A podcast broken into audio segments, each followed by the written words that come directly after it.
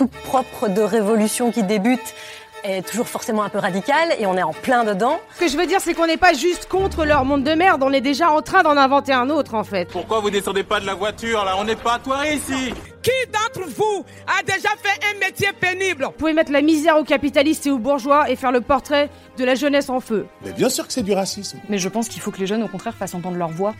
On se pose et on cause par Pauline. Un podcast pour celles et ceux qu'on entend moins et surtout les jeunes. Salut Aujourd'hui on se retrouve pour un épisode un peu différent, sans voix extérieure, sans recherche précise. Ça sera juste moi qui vais vous parler de culture. Quand je dis culture, j'imagine la culture au sens large avec un grand C. C'est-à-dire que pour moi, elle englobe aussi bien les romans, les séries, les albums de musique, que les mangas, les expos ou les essais. Je regarde souvent des bilans culturels sur YouTube et j'ai toujours voulu faire pareil. Vous commencez à me connaître, j'adore parler des arts, de la culture. Et euh, au moment où j'enregistre cet épisode, je suis en pleine rentrée universitaire. J'ai pas forcément le temps de faire des recherches approfondies sur un sujet. Et les personnes que j'interroge habituellement sont, euh, elles aussi pour la plupart, en pleine reprise. Donc, je me suis dit que c'était le moment de faire mon premier bilan culturel. Évidemment, si le concept vous plaît, je le referai avec grand plaisir. Et si ça vous plaît pas, bah ça sera malheureusement mon premier et mon dernier bilan culturel. Pour commencer, je vais vous présenter une expo. J'ai eu la chance d'aller à Paris au début de l'été et j'en ai profité pour faire quelques musées, dont euh, le musée de l'homme. Je suis pas ici pour euh, vous parler de l'expo permanente, mais plutôt de l'exposition temporaire intitulée Plan sur Reza, regard croisé. Franchement, elle était, je trouve, assez courte, mais super bien. Je vous mets un peu dans le contexte. Plantu, c'est euh, un dessinateur de presse français, un caricaturiste, qui a longtemps travaillé avec Le Monde. Reza, lui, c'est un photojournaliste d'origine azérie qui arrive en France dans les années 80 et qui a notamment travaillé avec le National Geographic. Plantu et Reza, ils se rencontrent en 2011 et euh, de fil en aiguille, ils décident de collaborer. Ils ont des approches différentes, l'un manie la caricature et l'autre la photographie, mais finalement, ils traitent souvent des mêmes sujets, comme, euh, comme la liberté de la presse, les conflits, la pauvreté. L'expo, elle résulte donc de cette collaboration et elle met en miroir des photos de Reza avec des dessins de Plantu. Cette mise en relation, je trouve qu'elle rend les sujets beaucoup plus parlants. Évidemment, les dessins, ils sont politiques. Ce sont des caricatures, donc bah ça fait réfléchir, ça peut choquer, mais j'ai l'impression que de par des traits souvent grossiers, ça rend les choses euh, toujours moins violentes.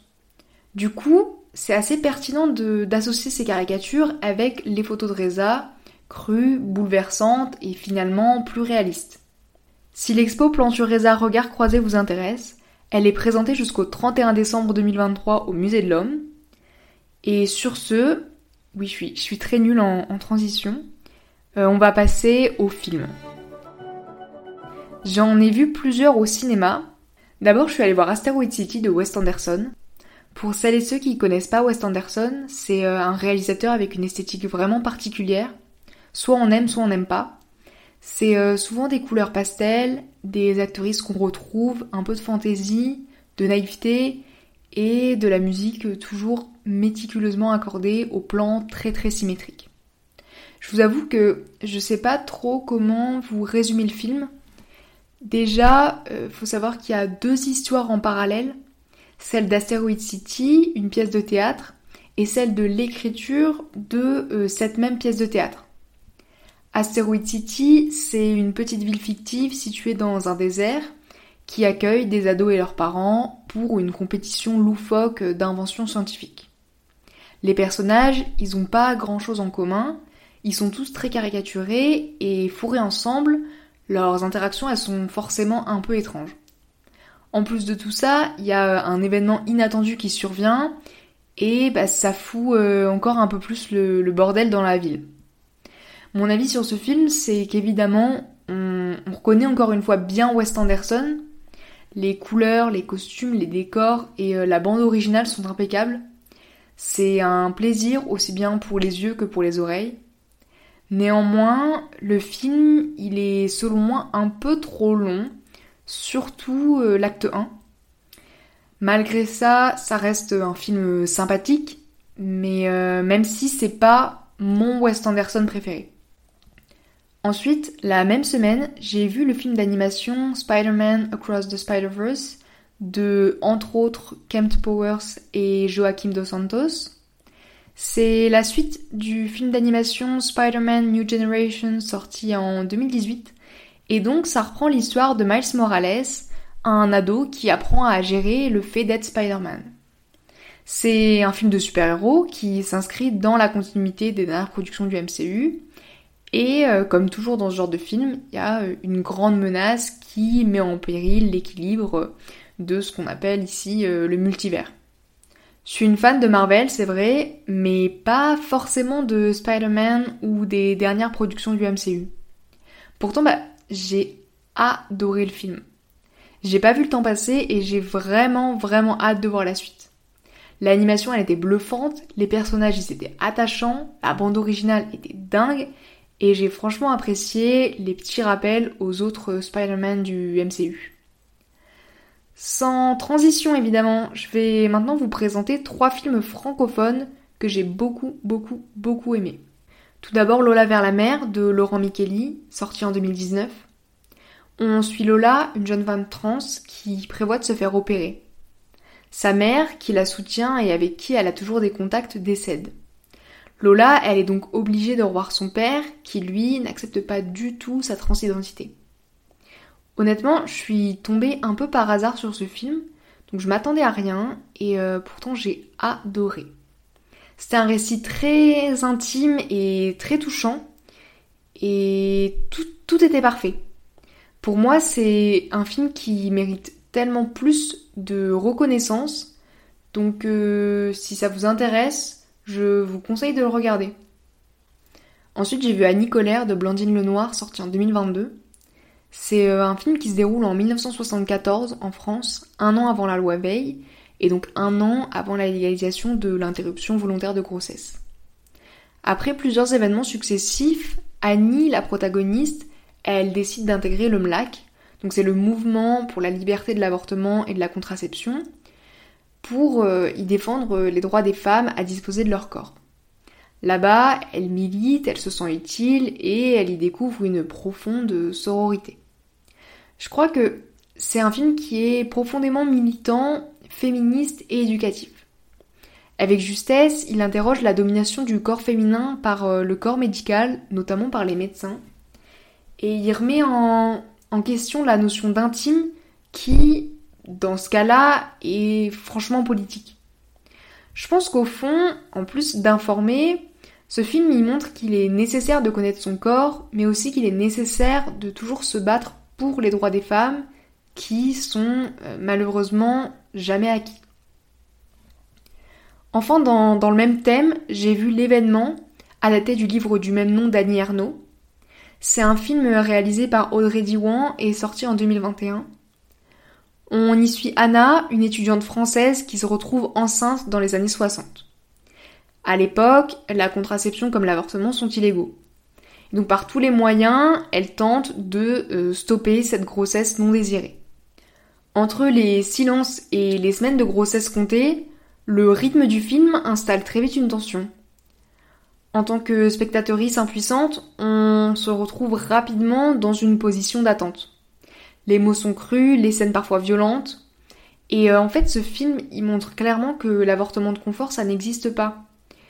On le répétera jamais assez, mais euh, l'avortement, c'est toujours un drame, toujours un, événement.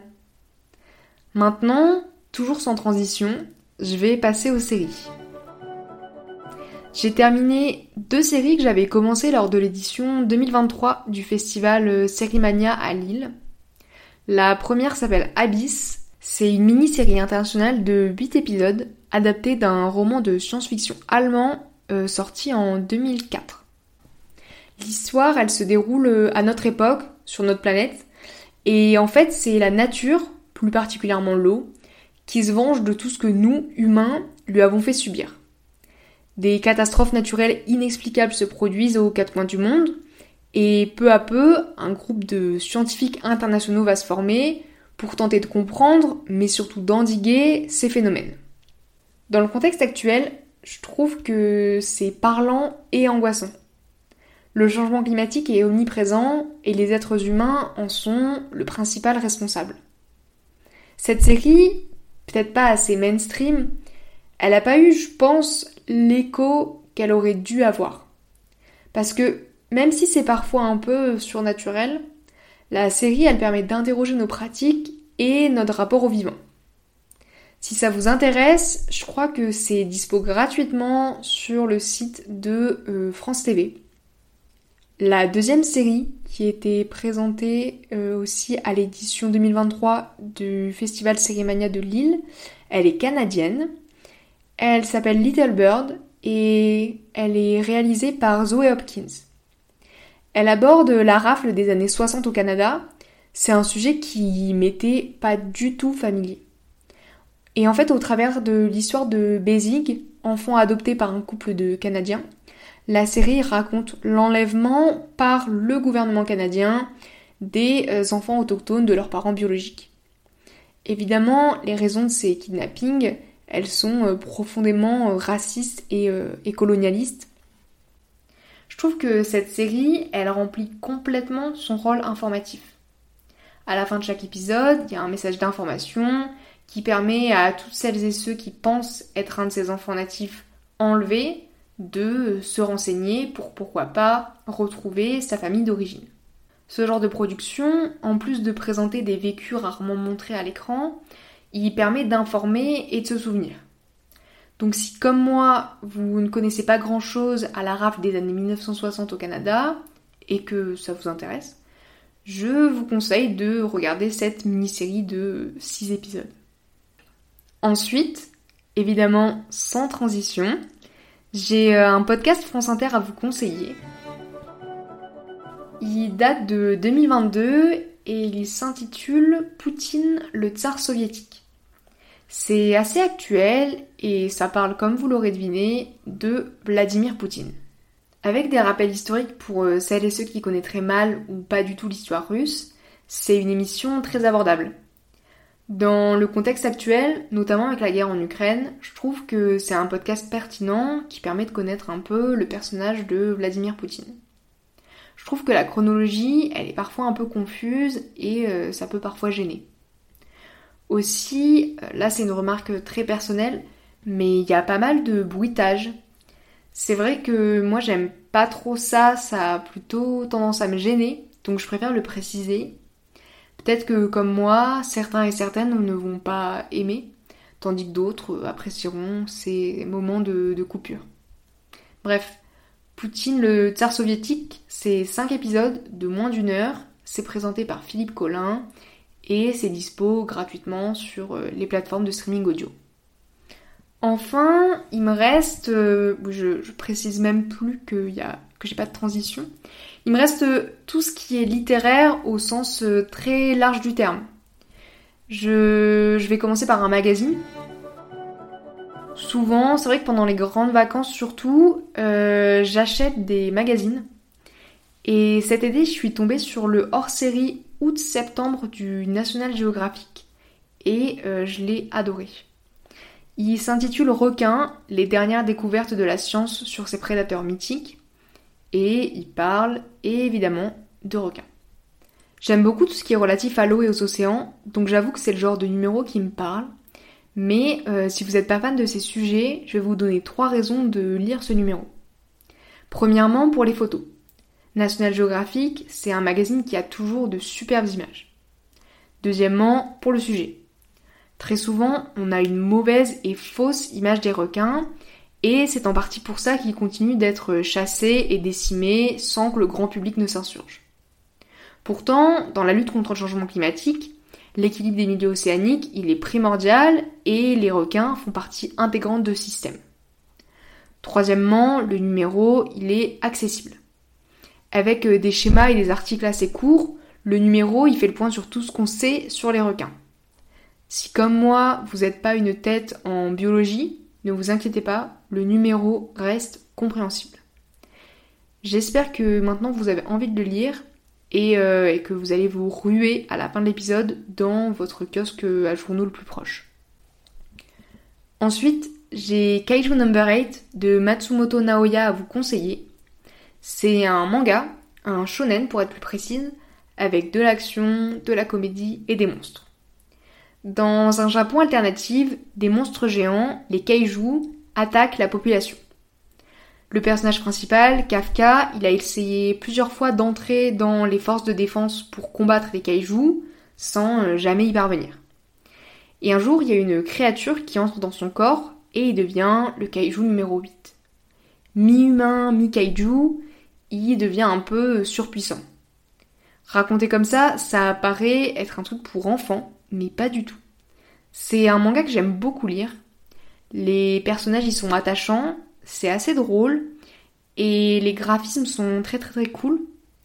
Pour l'instant, il y a 9 tomes traduits en français, si je dis pas de bêtises, et euh, j'ai très hâte de voir la suite. Ensuite, j'ai deux romans à vous présenter. Le premier, c'est L'alphabet du silence de Delphine Mounoui, sorti cette année aux éditions de l'Iconoclaste. C'est un roman profondément politique qui se déroule dans la Turquie d'Erdogan. Les personnages principaux, Ayla et Götkay, sont séparés par le pouvoir turc. En fait, Götkay, c'est un militant pro-démocratie qui est arrêté puis jeté en prison. Cet événement, il transforme Ayla qui décide de s'engager activement dans la lutte contre le pouvoir oppressif d'Erdogan. Le récit, il suit donc ces deux courageux personnages dans leur combat pour la démocratie en Turquie. C'est un récit plein de colère et de revendications. Et euh, j'ai de suite été euh, plongée dans la société turque et euh, dans l'histoire d'Ayla. Donc franchement, j'ai dévoré le roman. Je crois qu'en une journée, c'était terminé. Donc euh, je vous le conseille beaucoup. Dans un tout autre registre, j'ai lu Voulez-vous tuer avec moi ce soir de Céline Dangean. Féministe à sa manière, parfois bizarrement drôle, très bien écrit et euh, portant un regard critique sur la société, c'est un polar sorti en 2015 aux éditions Nouvelle Plume. Le roman y suit Marcel, aussi appelé le tueur du vendredi, qui, euh, comme vous l'aurez sans doute compris, est un tueur en série qui s'en prend depuis des mois à des prostituées le vendredi soir. Quand on lit des polars, c'est vrai qu'on a plutôt l'habitude de chercher qui pourrait être le ou la coupable, mais ici c'est presque frustrant parce qu'on connaît l'identité du tueur dès le début. En fait, dès les, dès les premières pages, on suit Marcel dans ses meurtres et euh, c'est assez surprenant. C'est un polar que je vous conseille euh, beaucoup de lire, c'est assez court, donc euh, franchement si ça vous intéresse, foncez. Enfin, j'ai lu quelques essais. Pour celles et ceux que le terme essai effraie, restez. Je vous jure que c'est beaucoup moins compliqué que ça en a l'air. Déjà, en parallèle du podcast que je vous ai conseillé tout à l'heure, j'ai lu un livre euh, de Vladimir Fedorovski sur Poutine. Il s'intitule Poutine, l'itinéraire secret, et bah, c'est une biographie de Poutine, parue en 2014 euh, aux éditions du Rocher. Avec ses chapitres courts, précis et concis, c'est très très abordable. Vladimir Fedorovski, c'est un écrivain et diplomate russe d'origine ukrainienne qui a beaucoup écrit sur la Russie, le Kremlin et sur Poutine. Donc si l'histoire de la Russie vous intéresse, je vous conseille vraiment de lire ses ouvrages. Surtout si vous n'êtes pas familiarisé avec le sujet, je trouve que ce sont de bons bouquins pour euh, commencer. Ensuite, j'ai lu euh, Allons enfants de la Guyane, éduquer, évangéliser, coloniser les Amérindiens dans la République.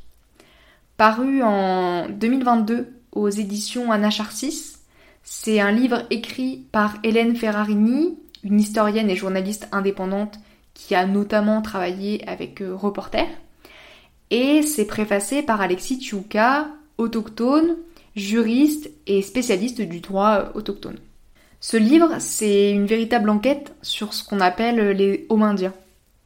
Les autoristes, ils l'expliquent beaucoup mieux que moi, mais les Homindiens, ce sont des pensionnats tenus par des congrégations catholiques et réservé aux enfants des différentes communautés autochtones. Ces pensionnats, ils existaient et existent encore aujourd'hui, et euh, ce sont de, de véritables lieux d'assimilation forcée. Cet ouvrage, il est très dense et il y a une tonne d'informations. Je vais pas vous mentir, j'ai clairement pas tout retenu, mais j'ai appris euh, beaucoup beaucoup de choses. C'est des vécus qui m'étaient plutôt inconnus, et donc si, comme moi, vous souhaitez en savoir un peu plus sur euh, ce que la France a fait et fait encore en Guyane, je vous conseille vraiment de vous procurer le bouquin. Après, j'ai lu deux bouquins féministes. J'ai commencé par une culture du viol à la française de Valérie Ray-Robert, une militante féministe, paru euh, aux éditions Libertalia en 2019. J'avais beaucoup entendu parler de cet ouvrage et je trouve que c'est une très bonne synthèse sur euh, les violences sexuelles et euh, bah, la culture du viol, entre guillemets, à la française. C'est parfois un peu long et répétitif quand on connaît le sujet, mais si vous n'êtes pas familier ou familière avec les théories féministes, ça peut franchement être un très bon début. Ensuite, j'ai lu Une guerre mondiale contre les femmes, des chasses aux sorcières au féminicide de Silvia Federici, historienne et militante féministe, paru en 2019 aux éditions La Fabrique. J'en ai déjà parlé dans l'épisode sur le sexe, donc je vais pas m'étaler là-dessus. Je vais juste dire que c'est un excellent livre et c'est devenu un de mes livres préférés. C'est un ouvrage très court, accessible et qui mélange féminisme et anticapitalisme. Franchement, c'est tout ce que j'aime. Pour finir, et oui, on arrive enfin à la fin, j'ai lu trois bouquins plutôt axés sur l'écologie. Dans l'ordre, j'ai commencé par euh, On ne dissout pas un soulèvement, 40 voix pour les soulèvements de la Terre, ouvrage collectif sorti cette année aux éditions du Seuil. Vous en avez peut-être entendu parler dans les médias parce que c'est une réponse à la tentative de dissolution du mouvement des soulèvements de la Terre. En plus de soutenir le mouvement, les autoristes nous informent, appellent à revoir nos priorités et à mettre l'accent sur la lutte contre le changement climatique. L'ouvrage y regroupe de nombreux petits textes qui se lisent facilement et qui sont indépendants des uns des autres. Puis, j'ai finalement lu Comment saboter un pipeline d'Andreas Malm, sorti en 2020 aux éditions La Fabrique. Andreas Malm, c'est un universitaire, maître de conférences en géographie humaine, et c'est aussi un militant pour le climat. J'avais beaucoup entendu parler de cet essai, donc j'avais hâte de le lire, et franchement, malgré quelques longueurs, c'est un livre qui m'a fait pas mal réfléchir. Et pour moi, un livre qui me fait réfléchir, c'est forcément un livre qui me plaît. En fait, Andreas Malm, il met en relation les luttes sociales passées et euh, la lutte contre le changement euh, climatique. Ainsi, il questionne l'utilité ou non de la non-violence et euh, le respect de la propriété. En lisant toutes ces analyses, j'ai vachement pensé aux émeutes qui ont secoué la France cet été, après notamment l'homicide de Naël. Ce qu'Andreas Mal m'explique, et que j'ai trouvé assez pertinent, c'est que dans, dans la lutte contre le changement climatique, comme dans de nombreuses autres luttes, il y a une profonde injustice. On condamne systématiquement la violence des militantes ou des manifestantes, tout en acceptant une forme de violence étatique, policière ou de classe.